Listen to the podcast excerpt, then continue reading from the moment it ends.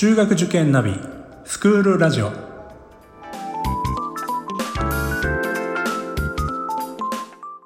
スクールナビゲーターののびるです。この番組は中学受験を目指すご家庭に学校の先生からの生の声や受験に役立つ情報をお届けするラジオです。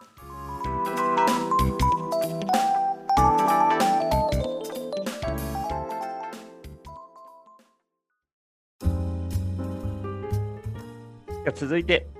まあ、2人は淑徳巣鴨に入学して、まあ、それぞれ中3今高2という状況になっていると思うんですが淑徳巣鴨で良かったこと良かったところあとは淑徳巣鴨で成長できたところそういったことを教えてもらえればと思っています。では次はジョー君からお願いしていいですか？はい、えー、まずはじめに淑徳巣鴨で良かったところは生徒みんなが先ほど言った観音奉仕の心を実践していてあの観音奉仕あの互いに思いやる気持ちを持ちながらあのみんなで一致団結していろんな学校行事を乗り越えるっていうのが宿徳巣鴨の一番いいところかなというふうに思います。体育祭とかあの文化祭とかやっぱあのクラスであのちょっとも揉めるとこもあるんですけどあの最終的にはみんな目標があの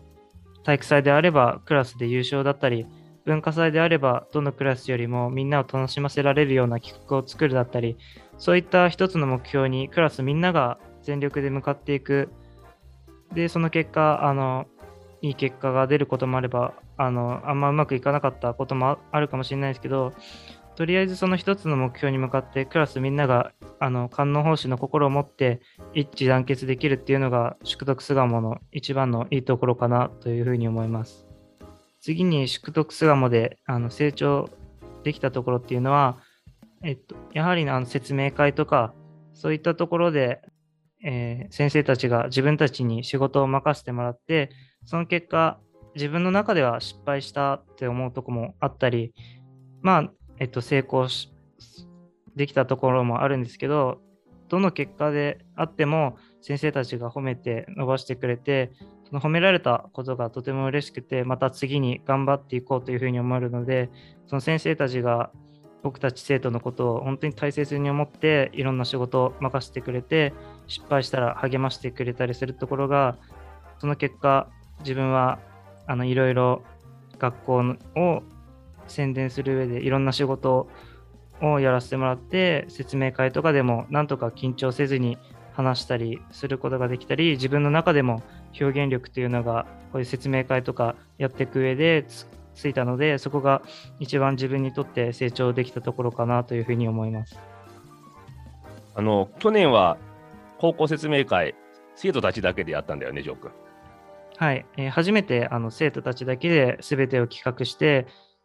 えー、宿徳巣鴨で説明会をやったんですけどやっぱそこでもあのー予想してなかったこととかが起きたりしたので、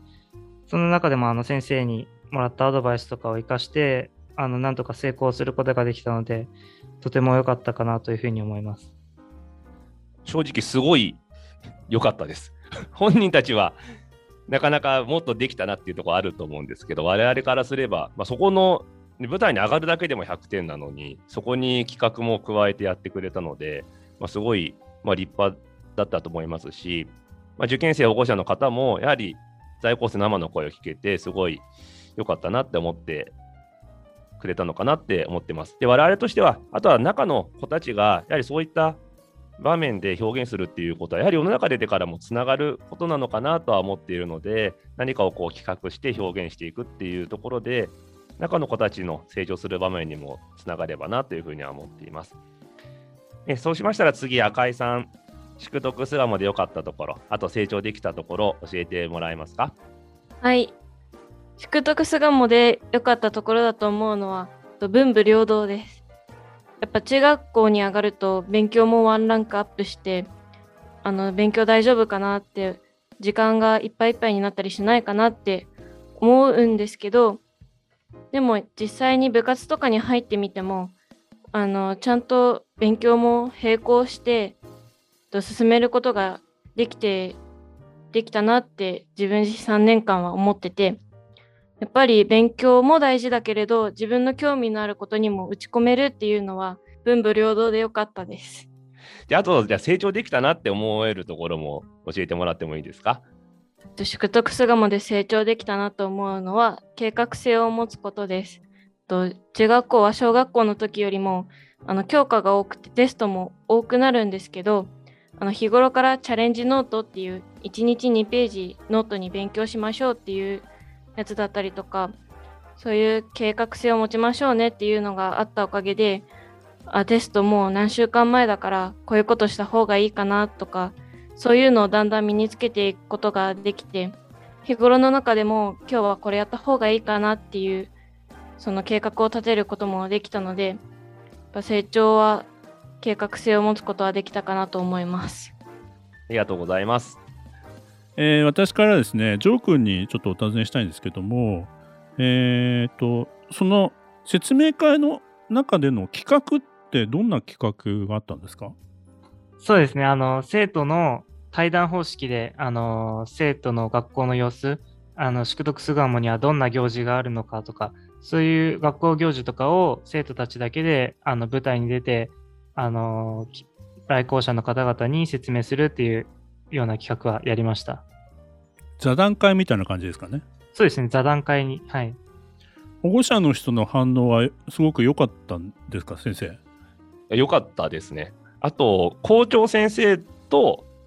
こう対談するっていうのも主導権をこのうちのこの子どもたちが持って、子どもたちから校長先生に質問して、学校の気づきの教育ってどういうことですかとかってやってくれたんですけど、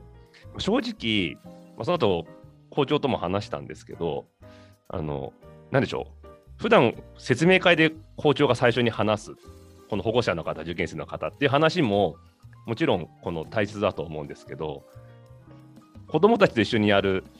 インタビュー形式の校長先生の話って、多分うちの素の校長が出てたのかなって子供好きな 校長が出ていて、だから普段の校長先生が、この伝わる内容になってたので、私なんかそこも面白かった。なるほど。その普段の説明会と今通常の説明会の校長先生の話と、ジョー君たちがやってくれた時の校長先生の話の雰囲気がもう明らかに違ったので、そこは面白かったところですね。まあどうしてもね、あの、先生方の説明会はかしこまざるを得ないですからね。大人対大人なのでね、そこにね、実際の在校生が入ってくると、まあ、あの、先生方も、あの、先生になるっていうか、教育者っていうかね、あの、そういう関係が出てくるから、雰囲気が違いますよね、きっとね。そうですね。で、それ以外はもう基本的にもう子供たちだけで説明してくれたんですけれども、本当に評判は良かったです。あの企画からよくここまでできましたねって、多めの言葉いただいたぐらいなので、でもきっとジョー君は、まだまだもっといけるって思ってるんで、いろいろと反省点はあったのかもしれないんですが、あでも立派でした、本当に。でもね、自分の学校をね、説明するのって改めてやらないと難しいところもあるから、うん、そういういい経験になりますよね。あとはですね、私、じゃあ赤井さんに一つお尋ねしたいんですけど、あの、宿徳巣鴨って、まあ、褒める教育っていうことだともあ、まあ、言われてると思うんですけど、今までで褒められて一番嬉しかったのはどういうことですかね？私説明会によくお手伝いで参加させてもらうことが多くて一度舞台の上でそれこそ石原先生とあの保護者の方たちに向けた在校生側からのそのトークみたいなのにあの参加させてもらったんですけどその終わった後のあの周りの先生からの褒め方がすごいすっごい褒めてもらってそれは良かったからね。もう立つだけで100点だよっていうのもすごくよく言われてあやってよかったなっていう達成感みたいなのを感じられたのでそこが良かったかなって思います。まあ確かにね、あの、まあ中学生ぐらいで大人がいっぱいいる前に立って話すってめちゃくちゃプレッシャーあるからね。足震えるっていうのが普通だと思うし、すごい緊張するんじゃない？そうですねもうでももう何回もやってきたので まあね、今はそうかもしれないけどね。はい、むしろ今このラジオ番組の方が緊張してるかもしれないね。あそうですね。はい、ありがとうございます。では最後に受験生の皆さんへメッセージをお願いできればと思います。では、ジョー君からお願いします。はい。えー、多分今みんな受験勉強とかで頑張ってると思うんですけど、僕自身、あの、12月まで、あの、宿徳巣鴨は、あの、D 判定みたいな結果で、もっと頑張りましょうとか、まあまあ、その、いい結果ではなかったんですけど、この2月、その12月から2月にかけて、必死に勉強したら、なんとか、えっと、宿徳巣鴨に受かることができたので、やっぱ受験っていうのは、その最後まで伸びるっていう塾の先生にはずっと言われてきて、本当に最後の最後まで諦めずに頑張ったことで、その10月には、あの、あまりいい結果ではなかったんですけど、結果2月の本番では、あの、自分の行きたかった学校に行けることができたので、あの、今の受験生のみんなは、あの、諦めないで、あの、最後の最後まで頑張ってほしいなというふうには思います。宿徳巣鴨で待ってます。ありがとうございます。では、赤井さん、お願いします。はい、えっと、今受験生の皆さんはどんどん入試が近づいてきてで勉強だけでも不安なのにコロナ禍っていうことでもっともっとその不安に襲われる襲われている時期だとは思うんですけど今まで自分が努力してきたことを忘れずにあの自信を持って入試に挑んでほしいと思います。ありがとうございます。少しでも宿徳スワモの魅力というのを本日伝えられれば幸いです。あの宿徳スワモは気づきの教育を実践しております。もしご縁がありましたら一緒に素敵な未来を作っていければと思います。本日はありがとうございました。はい、ありがとうございました。えー、ね、あのーお二人、えー来ていただいて、二人とも生徒会長ですよね。あの、高校と中学のね。はい。で、あの、一生懸命今日お話しいただきまして、まあ、普段、あの、説明会でも、えーこれまで話されてきたということなんで、えっ、と、あれですかね、あの、高校生の場合は高校2年生で終わりなんですか？説明会、そういったあの生徒さん主催のものっていうのは。高3でもやるんですか？これ、ジョークやってくれるんですからね？まあ、やりそうですね。あの、できればやりたいですね。ありがとうございます。あの、本当に今年度初めてやってみたんです。基本的に子どもたちが宿土さんも説明するっていう、そういった企画をやってみて、で、まだ1回なので、また次来年も、あの、やっていくっていうことにはなってるんですけど、そこにね、ジョーク3年生だから忙しいかもしれないんですけど、そうですね。でも今手伝ってくれるって言ったんで手伝ってもらいたいと今年やった反省点とかが活かして来年できればなって。なるほど。ありがとうございます。嬉しいですね、先生ね。そう言ってくれる。ありがたいです、本当に。ですごい考えてくれて、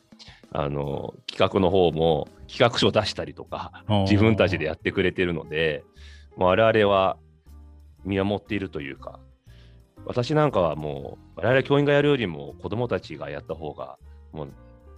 何倍も何万倍も保護者や受験生に伝わるなって思う部分がもう多々あるので、もうどんどんやってもらいたいとは思っています。まさにね、でも本当にあの表現力とかそういう部分でも成長できる場にもなると思うので、ね、あの、他のね、在校生の皆さんもね、あの、そういう場に立てる機会があればいいと思いますよね。もし、この番組を聞いていただいているリスナーの方で興味がある方はですね、来年、ジョー君に会いに来ていただければなというふうに思います。赤井さんもぜひよろしくお願いします。今日はですね、宿徳巣鴨中学高等学校の石原先生と在校生のお二人に来ていただきました。えーありがとうございました。ありがとうございまありした。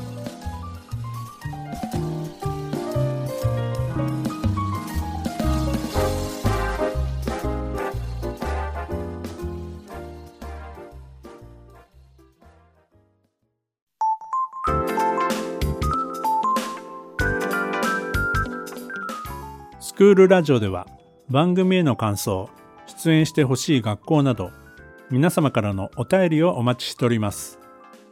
また受験に関する質問や相談にもお答えしていきますので概要欄の Google フォームからお気軽にお寄せください。Apple、Amazon、Google、Spotify などの無料のポッドキャストアプリで購読やフォローなどのボタンを押していただくと更新情報が届きますので便利です。それでは次回もスクールラジオでお会いしましょう。